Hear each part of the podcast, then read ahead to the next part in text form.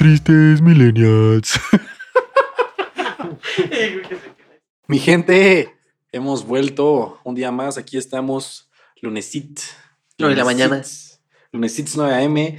Eh, ¿Les gustó? ¿Les gustó que no estuviera Cristian, güey? Eh, hubo digo, un impacto. Hubo un brutal, impacto muy positivo en los escuchas, en los comentarios. Bajaron las mentadas de madre, güey, que, que suelen ser tantas, güey. No hubo amenazas gubernamentales, no hubo amenazas de censura. No hubo amenazas de sectores de la población, güey. de- No tuvimos otra alternativa más que repetir la fórmula. Estamos aquí de nuevo, Jorgito, tú y yo solos. Eh, una comodidad bastante este, interesante, ¿no? Sin el amigo Chelas. Dos cosas de las que quiero que platiquemos antes de empezar nuestro tema. No hablamos la vez pasada de cómo, cómo sentiste tú el, el lunes sin mujeres. Ah, sí, es cierto. Hasta ahorita nos lo trajimos. Es una buena anotación, pero pues lo sentí. Se veían las calles bien vacías, güey. O sea, yo sí salí un poquito, porque, pues bueno, del camino que hago de la oficina, de la casa a la oficina, ¿no? Que aunque está cerca, siempre hay un buen de personas, y ahorita sí se veía, parecía pueblo fantasma acá. Ate estaba en casa de su mamá, a ellas dos sí las vi porque pues fui a comer ahí con ellas, pero de ahí en fuera, mm, sí, sí se sentía como esa. En la oficina lo sentí un buen, porque en la oficina son el 80% mujeres, güey.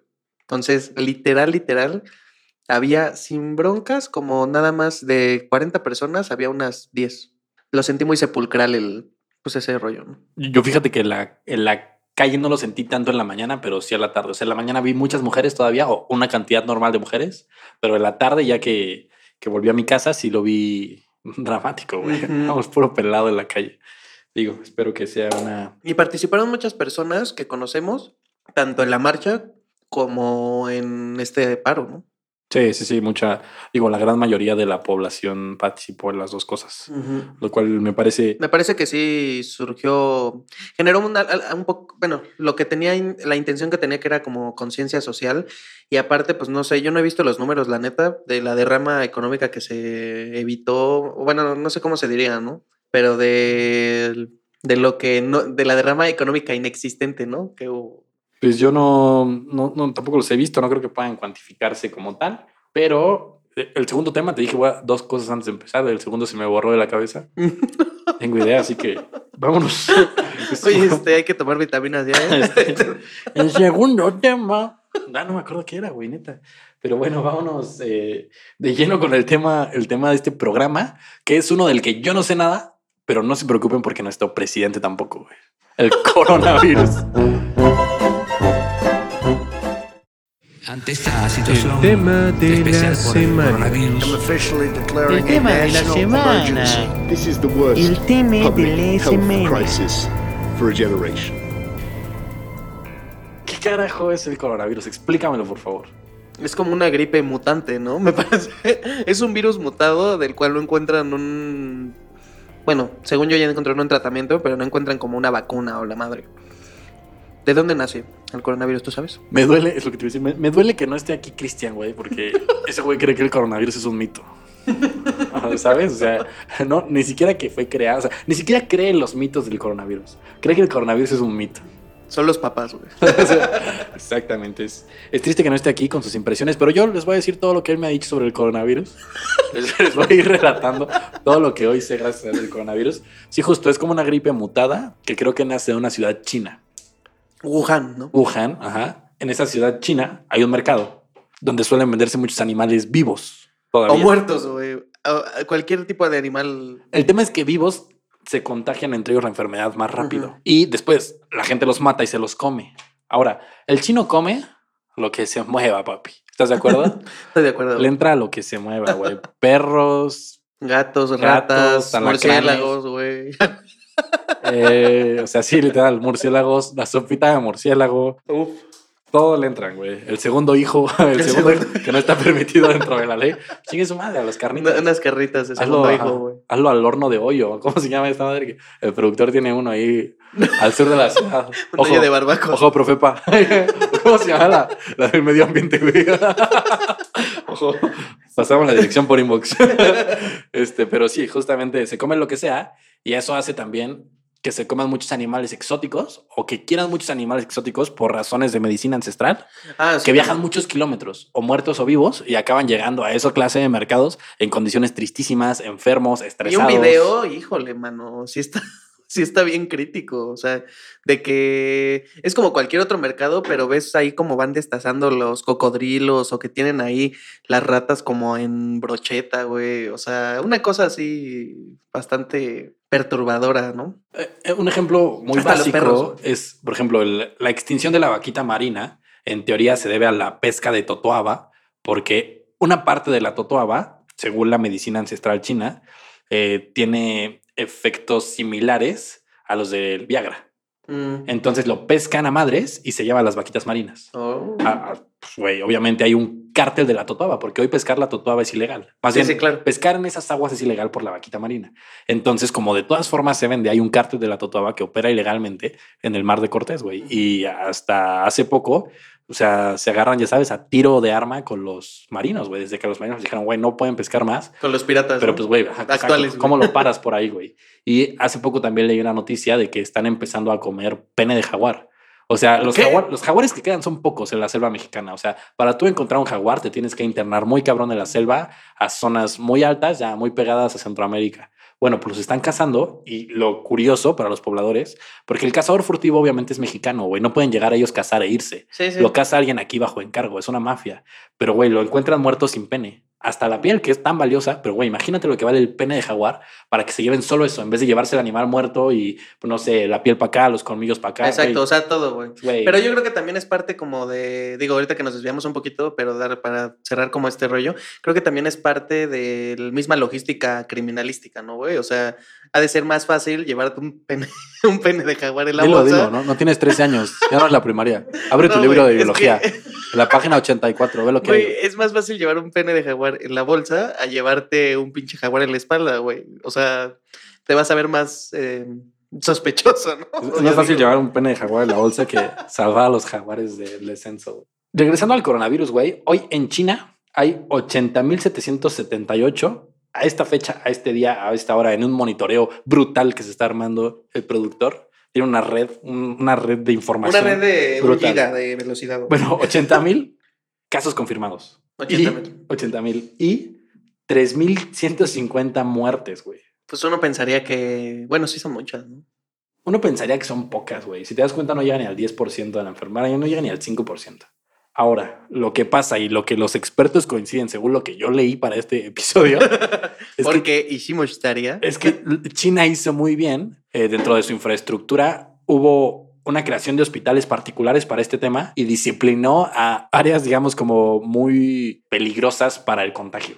O sea, entiéndase, Wuhan creo que estuvo en Ah, cuarentena sí, todos, güey. sí, sí, sí. O sea, sabes, como que metió cuarentenas, cosas que no han pasado en muchos otros países. Creo que los dos que han bajado más su radio de, de contagio son China y Corea. Ujú. Y Corea porque logró desarrollar una prueba. Bueno, esto es lo que leí. Yo no sé, yo, si soy un idiota, díganmelo. díganmelo en los comentarios. El- pero en la cara. Denle suscribir. Díganmelo, Metro Miscuac. Mañana martes, una 50. Llevo una playera en México. Llevo, llevo la playera de, de México 2002, la guinda del Vasco Aguirre. Esa que solo tiene los machos alfa. Cualquier cosa, díganmelo a la cara. Pero bueno, el punto es que China por la disciplina que tuvo con la gente y la forma en- de crear los hospitales y Corea porque logró desarrollar una prueba que hoy hacerla grande es muy cara. Bueno, digo, masificarla es muy caro. Entonces con la prueba rápido, tú, tú sí, tú sí, tú no, tú sí, tú sí, tú no, tú sí, tú sí, como campo de concentración. Sí, sí, sí. Tú sí, tú sí, tú no. Y vámonos, ustedes, cuarentena. Es el nivel de organización que tienen, ¿no? Como esas partes del mundo. Porque la verdad, lo que sea, pues la noticia que fue muy sonada que en creo que dos días o no sé, como en tres días que construyeron todo un hospital, güey. O sea, aquí se tardan en construir un hospital un año y medio, un sexenio, güey. Y allá en este, en tres días o en una semana ya tenían todo un hospi- hospital nuevo construido, güey. Digo que era un, era un hospital de tabla roca, así todo. No era un hospital como tal. Yo creo que era más bien un, Un centro de contención. Exactamente, sabes, como particular para las necesidades de la enfermedad, entiéndase la aislación y todo esto. Pero bueno, yo tengo un amigo que cree que el coronavirus, yo tengo un amigo que tiene un podcast que hoy no está, que cree que el coronavirus es una enfermedad creada en un laboratorio. Por, por una corporación por maligna. una corporación maligna, cuyo jefe se le presenta a sus secuaces en holograma, en, en una sala donde se reúnen todos en una mesa redonda, con la voz así, ya sabes, con todo con el cosillo este para distorsionarla, güey, Ujú. que pretende eliminar a las juventudes, entiéndase, niños muy, muy niños, y a los ancianos, entiéndase, jubilados. Ujú. ¿Qué tanto le cuestan a los sistemas? Digo, ¿cuánto le cuesta mucho dinero a los sistemas de hoy en día? Porque ya no producen, pero sí sacan. ¿Quién es este amigo? Es un monstruo. Este amigo es un monstruo, güey. Es un, es un monstruo, de proporciones bíblicas. Y lo peor es que tiene un alter ego que es todavía peor, pero de ese, ese te platico otro día, porque no quiero que esto se vuelva una plática, una plática entre dos. ¿Tú crees que hay una falta de seriedad de la enfermedad en México? Y no, no, no vamos a entrar a temas de gobierno ni de la preparación, porque al conocer yo, al menos, tampoco de la enfermedad, no puedo decir si la Secretaría de Salud y el presidente están actuando bien. Yo creo que están actuando mal, de cajón, porque, porque es, es lo que están Es, acostumbrando es- a hacer. es su este, Sí, sí. de Es, Faust, ¿no? es nuestro estilo, Bob Esponja, ¿sabes? O sea, sí, sí creo, que- creo que están actuando mal de cajón, pero la sociedad, o sea, no sé, yo, por ejemplo, no he visto a nadie con un cubrebocas o... Yo normalmente me lavo mucho las manos porque uso mucho transporte público y me da asco, pero no he visto que, o sea, literal, los memes de, güey, antes de esto no se lavaba las manos o, o qué está pasando, banda. Me parece que la falta de seriedad no nada más es en esto, güey. Es un tema generalizado. Eh, hay muy pocas cosas a las que la sociedad misma y el mismo gobierno le, le da seriedad, ¿no? Y yo sí he visto que creo no están en el momento de preparar. O sea, como que creen que no va a llegar nunca, aunque ya hay Oye, hay Creo que siete- dos- Siete casos siete casos, ajá. Aunque ya hay siete casos confirmados, como que sienten que gracias a los tacos de metro de 5 por 10 pesos, güey, somos inmunes a cualquier este virus o bacteria, ¿no? Eh, entonces me parece que hay una confianza desmedida de, ay, güey, no hay pedo. O sea, no hay problema, ¿no? Lo, eh, no llega o ahí lo sacamos, güey. Eh, Son, es esa mentalidad de hasta que me pase veo qué hago. güey. No, tienen, no tenemos una cultura de prevención como otros países, güey, que por ejemplo ya en cuanto empezaron a ver estos temas del coronavirus fue como de, ah, güey, pues si hay un pedo así, hay que tomar estas medidas, tal, tal, tal, tal, tal, y justamente ha reducido el, el ratio de, de contagiados, ¿no? Que hablando ahorita, como decías, de prevención, Italia es uno de los países más afectados, más Está afectados por el coronavirus. Y el 10 mil contagiados y 630 muertos, nada más. O sea que igual son cifras poquitas, pero, o sea, uno puede ver, hay 630 X, ¿no? Pero sí es una cifra considerable, eh, sobre todo pensando en que pues ya se propagó la enfermedad, ¿no? Ya no nada más está en China, güey, o sea, ya, ya está en España también. De hecho, estaba viendo las noticias el día de hoy que los partidos se van a empezar a jugar a, a puerta cerrada. Muchos partidos eh, se empiezan a jugar a puerta cerrada. Por decir, ahorita en España tenemos 1.639 confirmados y 35 muertes, que también es menos que Es Italia, ratio pero es, menor, está claro. cañón. Pero, por ejemplo, yo justamente te, iba- te quería tocar ese tema de los, los partidos. Hoy el fútbol en Italia se jugó a- eh, en, Italia con 10.000 casos confirmados y 631 Sí, muertos. era lo que te. No, 10.000, ¿no? 10.000 casos. 10.000 casos y 630, bueno. Bueno, con esas cifras se suspendió, se volvieron los partidos a puerta cerrada, ¿no? Entonces, ¿Qué lo que tanto mu- afectará, por ejemplo, eso cañón, ¿no? A la economía y todo esto. Ah, a la derrama económica local sí, pero digamos que lo que hoy en el mundo del fútbol genera los ingresos son los derechos de televisión. Ah, bueno. Entonces el partido se sigue transmitiendo, aunque las entradas son un... Un, un ingreso. Debe ser el segundo ingreso Exacto. después de los derechos, debe ser el segundo ingreso. Entradas y concesiones generales, ¿no? Sí, claro. Playeras, lo que sea. Pero bueno, regresando al tema, hoy hay esa, esa, esa cantidad de casos y muertes. Italia suspende el fútbol.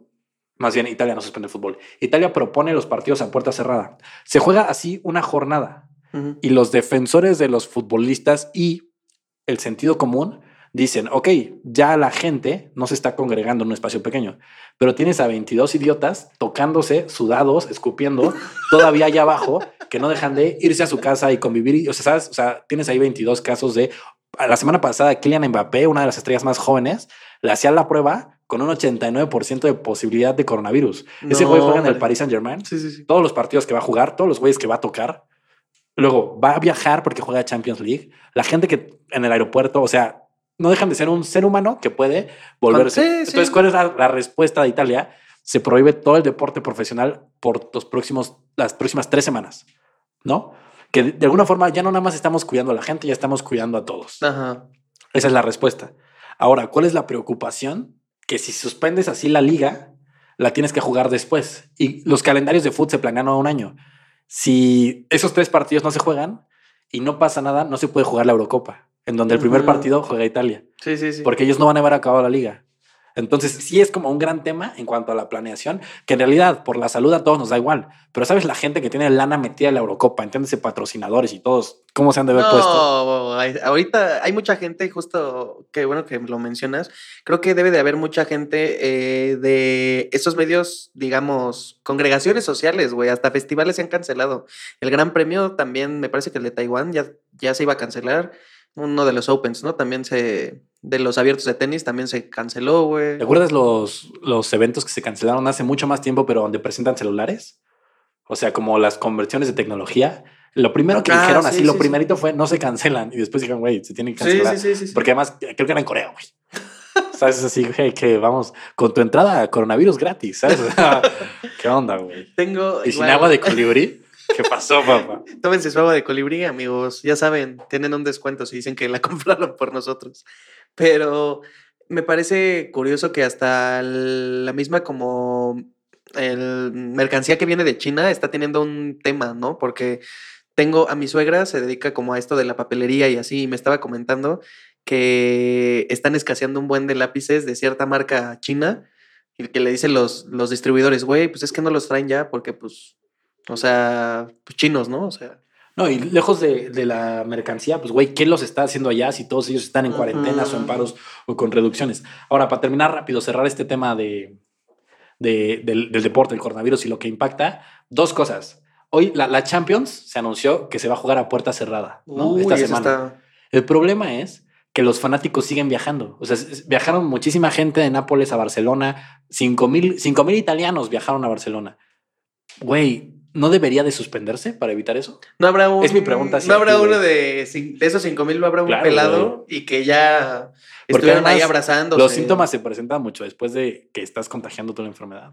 Es algo, me parece complicado, porque tendrías que. ¿Qué tendrías que hacer, no? Vas al aeropuerto y les niegas el vuelo a los italianos. Yo y creo que los cerrar contienes, ¿no? fronteras, o sea, cerrar fronteras a nivel, estamos todos en cuarentena, no hay que movernos. Según la teoría de las tres semanas en Italia, es que con tres semanas de no contacto lo puedes erradicar el contagio y empezar a tratar a la gente ya contagiada, güey. No sé, yo, o sea, sí suena bien lo de una cuarentena, pero por ejemplo, ¿no crees que crearía más pánico del que ya hay? Yo Porque digo que la es- gente. exactamente, es un buen tema. Porque, güey, no sé si viste aquí tú los videos de las compras de pánico en el Costco. Aquí con siete casos confirmados y creo que hasta el momento ni un muerto. Güey, la gente se estaba madreando por un Lysol. Ay, calla, neta, no lo ¿No vi. viste el video, neta? Te lo voy a mandar. O sea, había, ya hay shortage en el país de gel antibacterial, que por cierto, el gel antibacterial normal no mata el coronavirus. Tiene que ser una concentración especial del 80%, algo así, entiendo. Una madre. ajá. Ajá, exactamente. Eh, no había ya cubrebocas, los... los Ah, los cubrebocas sí también sé que. es, ajá. es una, uno especial o el quirúrgico que no permite ciertas partículas, porque, güey, qué pedo que los cubrebocas son una ciencia. O sea, ¿Quién lo diría? no? Ajá, 13M tiene una cantidad infernal de Está cubrebocas. cañón. Entonces, si tú eres carpintero, usas uno para las. eh, Partículas de la pintura. ¿Cómo se llama esta? La- Astillas. o- las- exactamente, astillas, el, todo eso. Pero si tú eres un carpintero que barnizas, usas otro. Por, o sea, güey, hay mil cubrebocas y solamente uno en particular servía para el Coronavirus. coronavirus, que por ahí se, se viralizó que el N95 o 95N, cuando yo investigué sobre el- ese cubrebocas, literal, esa mascarilla, esa es una familia de mascarillas, güey. O sea, los N95 existen 100. Entonces tú podías llegar a la Comex y sí te dan un, un N95, pero muy probablemente no era de los que... te, te Ajá, cuidaban. al Que por ahí creo que el quirúrgico, que es uno también muy común, mucho más barato, eh, no es el normal, sino el que tiene como rayita, Ajá. es azul con rayitas. Ese también sirve para, para los efectos del coronavirus porque pues, es muy, Muy neat. Ajá, exactamente, muy, muy particular. Pero pues, güey, las compras de pánico, como tú dices, el, el no querer espantar a la población tiene su lado positivo, si podemos llamarle así, güey. No hacer que la gente se empiece a matar por un cubrebocas. O sea, yo creo que por eso ah, debe de haber muchísimas cosas que eso tocará para otro tema del programa, pero muchas cosas que no te dice el mismo gobierno para que justamente si por siete casos de coronavirus ya se están madreando por un Lysol, güey, que por otra, por no sé, güey, te va a caer un meteorito en 10 días, no sé, imagínate, ¿no? O sea, todos nos madrearíamos.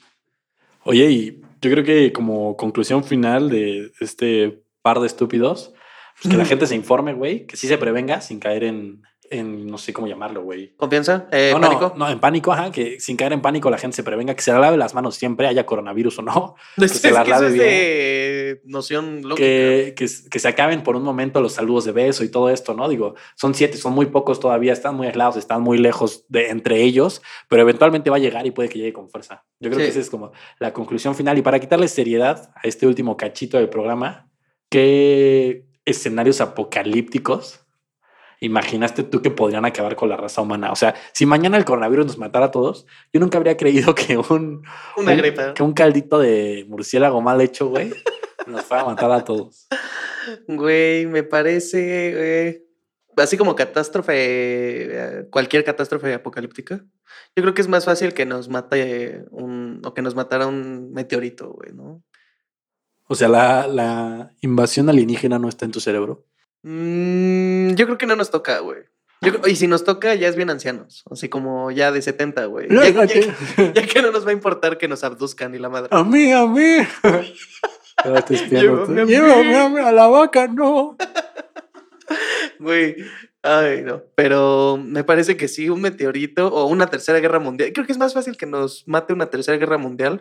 Que por cierto, ya ahorita ya no se habla de tercera guerra mundial. El 2020 empezó con, unos madrazos bien buenos.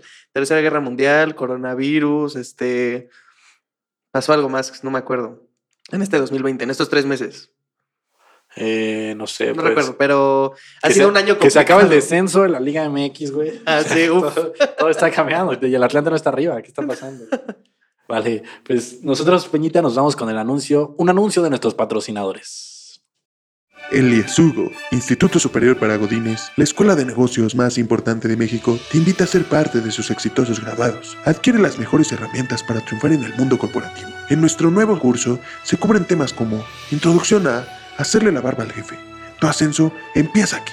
Excel para principiantes.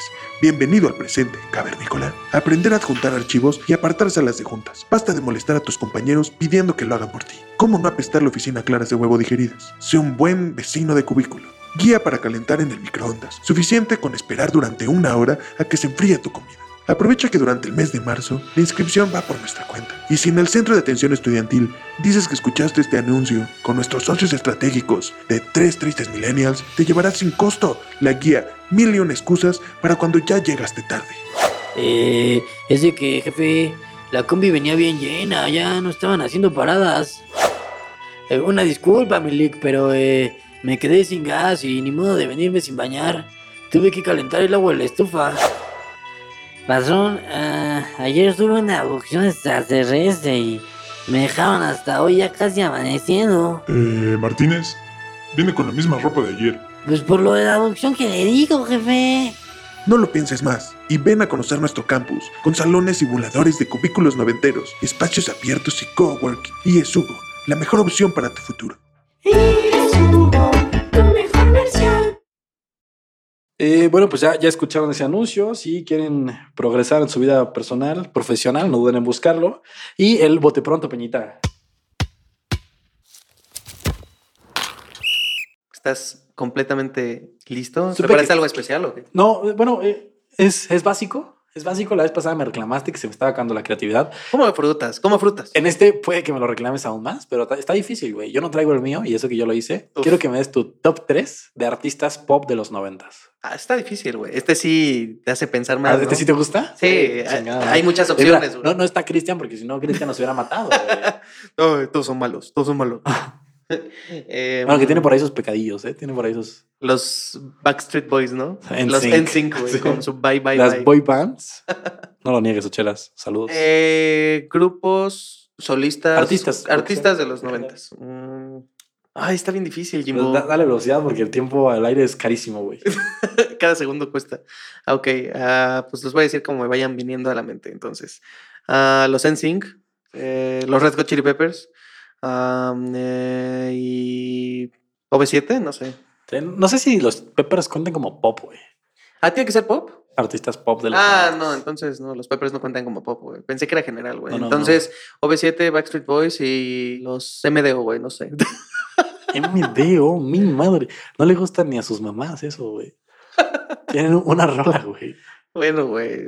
Una rola. A ver, tú dime, güey, tú ustedes. Igual se me ocurre una ahorita. Yo voy con 97, que creo que sí es, es icónico.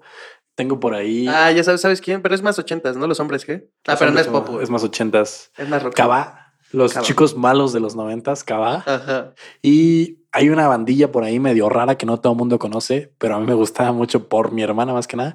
Es Club 7. Ah, yo también. Es club. Muy Era buena. buena, era buena. También la veía mi hermana, güey. El productor dice que Faye. Mm, el azúcar amargo, ¿Sabes que tiene sus muy buenas 10 rolas? güey? la media naranja. O... Ah, sí, mi media naranja. Gatos. El Alex Intec, ¿no? Es pop también noventas, güey. A ver, sácate, el, sácate la lista del pop tour, papi. Sácate la lista de artistas del pop. tú. Los, este... Alex Intec creo que es más 2000, güey. Los güeyes de... Que tienen un güey que habla así bien. Ah, Calo. los, los caló. No puedo más. Claudio, Claudio Yarto se llama ese güey. No sé por qué tengo el dato, güey, pero se llama Claudio Yarto. Tienes que acordarte eventualmente. Te Güey, falta una maldita banda, güey. ¿Me falta una? Sí, tonto. Entonces tendré que escoger a... Está muy difícil, güey. Westlife, ¿no?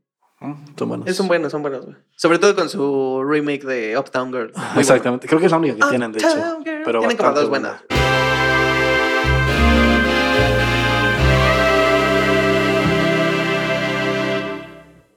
Bueno, amigos, nosotros nos vamos, nos vamos por este episodio.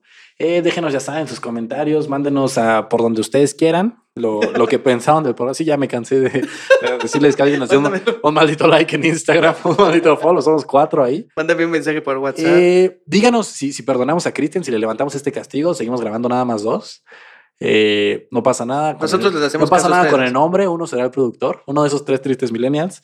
Y nosotros, a menos que quieras decir algo, a nombre de Jorgito Peñalosa, de Cristian del Ausente Ocelli, Jaime Reyes y nuestro productor Ricardo Ortiz, les decimos hasta la próxima. Coman frutas, verduras y lávense las manos.